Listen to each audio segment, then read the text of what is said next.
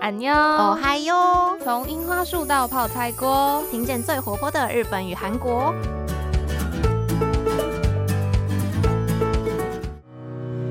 皆さんこんにちは。私はゆいです。我是杰一。从这个礼拜开始啊，台湾进入了一个微解封的状态。 那虽然说国内的三级警戒被延长了，但是陆陆续续有一些设施可以在严格执行防疫的状态下开放，只是目前餐厅还是不能去内用。杰一真的觉得好伤心哦，很想赶快和朋友们一起聚餐聊天。但是因为现在疫情还没有结束，所以还是希望大家好好的待在家里。最后一里路永远都是最难忍耐的啦，大家一定要一起加油！我们就听着这一集 podcast，好好度过在家里耍宅耍废的时光吧。话说，大家可能也已经发现了，最近杰伊跟秀智在 Anu Ohio 都在跟大家讲解日本和韩国当下的疫情状况。其实是因为疫情被关在家里嘛，杰伊跟秀智也不能见面，而我们两个现在最关注的就是到底能不能去交换留学。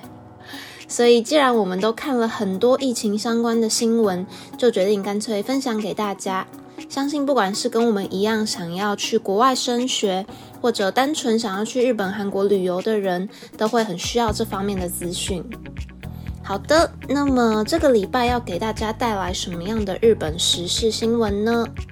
日本这礼拜最大的新闻就是东京都已经第四次宣布进入紧急事态宣言 （King Q 台宣言）。嘿，对，嗯，虽然日本人感觉好像已经没有那么紧张了，但是前一阵子好不容易被控制下来的新冠肺炎疫情，这几天又突然开始暴增本土的确诊数。而在节一录音要准备 podcast 节目的今天，也就是七月十六日，东京都居然已经连续三天都确诊破千了。而且这还只是东京的确诊数而已，还不算上全国的确诊数哦。记得今天的日本全国确诊数大约是三千多个本土个案左右，听起来真的是非常的吓人。这边首先要带大家看一下日本整体的疫情。其实自从去年二零二零新冠肺炎爆发以来，日本全国的确诊数累计到目前为止总共是八十三万人确诊左右，而死亡人数大约落在一万五千人。到了现在，已经是日本国内的第四波疫情了。变种病毒的出现，也让日本人们就是人心惶惶的感觉。说实在的，看着日本就可以想象，如果今天台湾没有守住 Delta 病毒或者是其他的新冠肺炎变种的话，会有多可怕？大家真的是要加油诶，我们也一起为我们的医护人员表达最大的支持和感谢。那么话说回来，迎来第四波疫情的日本，目前疫苗的接种状况又是如何呢？现在在日本国内，至少已经接种过一剂疫苗的人口比例是百分之三十二，跟之前比起来，已经可以说是有了显著的进步。至于完全接种的人口比例，则是百分之二十左右。话虽如此，这个比例还是远远比不上英国、美国跟法国这些国家。相信大家会很好奇，日本手上其实早就握有足够的疫苗数量了，甚至那个数量是远远超过他们所需要的数字。可是日本明明就是要办东京奥运的国家，诶，为什么疫苗会打得这么慢呢？他们为什么不肯打疫苗呢？说到这个问题，其实连日本人自己都想问：诶，我们到底为什么打疫苗打得这么慢吞吞呐？要知道，日本在一个多月前，他们接种疫苗的百分比甚至都还是个位数。诶，杰伊刚刚提到的百分之三十二跟百分之二十，其实已经是相较起来比较优秀的成绩了。记得在一个多月前看到他们的接种数据的时候，杰伊真的是觉得很夸张。你们真的有准备好想要办奥运吗？说实在的，好像连日本人自己都搞不太清楚到底为什么，所以杰伊就整理了一些在日本新闻中所看到的几大原因。今天的这一集 podcast 节目就要跟大家分享，由日本的记者们所采访归纳出来一系列他们打疫苗打得很慢的复杂理由。首先，记者们所提出的第一个理由是，日本把接种疫苗的任务交给各个地方政府去执行，可是这么做其实是非常混乱的。虽然在台湾各县市或者是六都啊、离岛等等也都有自己的一套流程，但是日本是把疫苗交给各个村子、行政区去办的，大概就像是台北的松山区、信义区、大安区都各有不同的登记和预约疫苗的制度，这一点就让日本人感到很混乱。除此之外啊，日本手上所握有的疫苗数量虽然是足够的，但其实数量这么庞大的疫苗，它在运送和分配到各个地方的过程中，也是一个很大的问题。因为各个区域的地方政府没办法确切的知道自己会在什么时候拿到多少剂的疫苗，所以就算他事先设定好了预约登记要接种的制度，也不一定就能够进一步具体的准备。毕竟到底会有多少剂疫苗实际可以帮居民们施打，这一点是没办法确认的。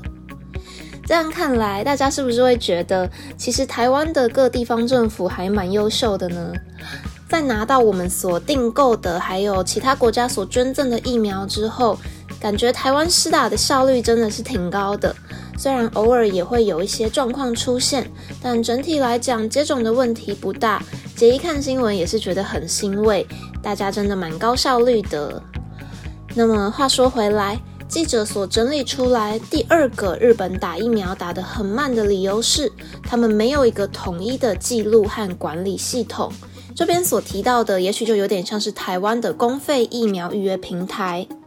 目前日本所采用的方式是把一个疫苗接种券去送到居民们的家里，而想要接种疫苗的人就要先透过电话或是网络预约，再拿着这个疫苗接种券去打疫苗。有些专家就提出说，明明就可以透过日本人的 My Number，也就是日本人的个人识别号码来进行这件事情，并且在数位化的建档。可是现在政府却还在采取以前年代的旧做法，也怪不得新冠肺炎的疫苗会打得这么这么慢。而且啊，目前在日本打的最多的疫苗厂牌是美国的辉瑞疫苗，他们叫做 Pfizer。但是英国在去年的十二月就已经开始有在接种辉瑞了，在那个时间点的日本却还在进行辉瑞的国内许可认证。也就是说，虽然辉瑞疫苗在国际上已经取得认可，连英国都已经开始打了，但是日本国内却还是多找了一百六十个日本人来进行辉瑞疫苗的临床测试。而据专家所说，这么做是为了要取得日本人本土的数据。毕竟日本人跟其他西方人，他们的身体状况可能会有一些差异。为了做这个临床测试，又花掉了不少时间。关于这一点呢，日本的各个学者和专家的看法其实还是蛮两极的。有些人认为，在去年十二月的时候，国际上关于疫苗副作用的数据和资料实在是太少了。就算英国已经开始打辉瑞了，还是必须要在日本国内进行一次临床测试。但是另外一方面，也有人觉得，辉瑞明明就已经在海外取得了认证，那日本国内的临床测试应该要尽可能的简单化，这样才能够加速疫苗的施打，对全体国民才有帮助啊。这两个观点其实都各有支持者，不知道听众朋友们是怎么想的呢？那目前说到的都是关于日本在设计制度、分配疫苗和接种疫苗上所碰到的一些实务上的问题。但是接下来杰伊要跟大家谈的是另外一个可能比较少被听到的层面，也就是日本国内的疫苗开发。当日本的记者跑去采访专家们，问说：“诶，到底为什么日本国内的疫苗会打得这么慢的时候？”据说很多研究学者们都会很生气的告诉记者们，都是因为日本国内没办法生产疫苗。也就是说，专家们认为，如果可以有日本国产的疫苗，接种的速度一定会比较快的。诶，大家听到这边有没有觉得这个讲法好像有一种既视感？其实台湾也是拼了命想要生产自己的国产疫苗，像是高端和廉雅。可是，在台湾的大家却反而觉得，等到不知道什么时候才会上市的国产疫苗实在太不切实际了。而且，如果要出国的话，国产疫苗也不一定能够被国际所认可。但既然这样，为什么日本的专家还会这么认为，提出这个论点呢？专家们提到，如果拿有在生产疫苗的美国和英国等大国来比的话，他们的政府花在开发疫苗上的经费就高达了几兆日元，这是有换算过的。但若不是美国和英国，日本政府却只投资了一百亿日元左右而已，这个资金的规模完全是不能比的。而且，美国和英国政府为了要全力支持疫苗的开发，除了会尽量简化那些开发相关的法律手续等等，在那些辉瑞或莫德纳药厂要进行临床实验，需要一些大规模生产的时候，他们的政府也会尽可能帮忙确保那些设施和工厂的运作，而且全力加速通过各种繁杂的医疗审查。大家应该可以想象，一个疫苗要上市，要经过多么复杂的法律手续。可以说，英国和美国政府都在奋力快马加鞭的开发新冠肺炎的疫苗。可是到了日本，他们自己的国产疫苗就是，哎呀，我们按照正常的流程，普普通通的来，所以当然没有办法跟别人开发的一样快。甚至之前杰一看到新闻的时候，他们国产疫苗开发的进度其实比台湾还要慢呢。更重要的是，日本政府并没有意识到，疫苗的开发除了保障国民健康之外，某种程度上其实也有很大的外交意义。光是这一点，看最近的疫苗外交，台湾接连拿到美国、日本、立陶宛还有斯洛伐克所捐赠的疫苗，大家应该也可以想象，为什么疫苗代表着很重要的外交意义了。最后要说的是，日本人不想要打疫苗，一个更加直观的原因，可能也是很多台湾人也多多少少有感同身受的，也就是日本人会害怕疫苗的副作用。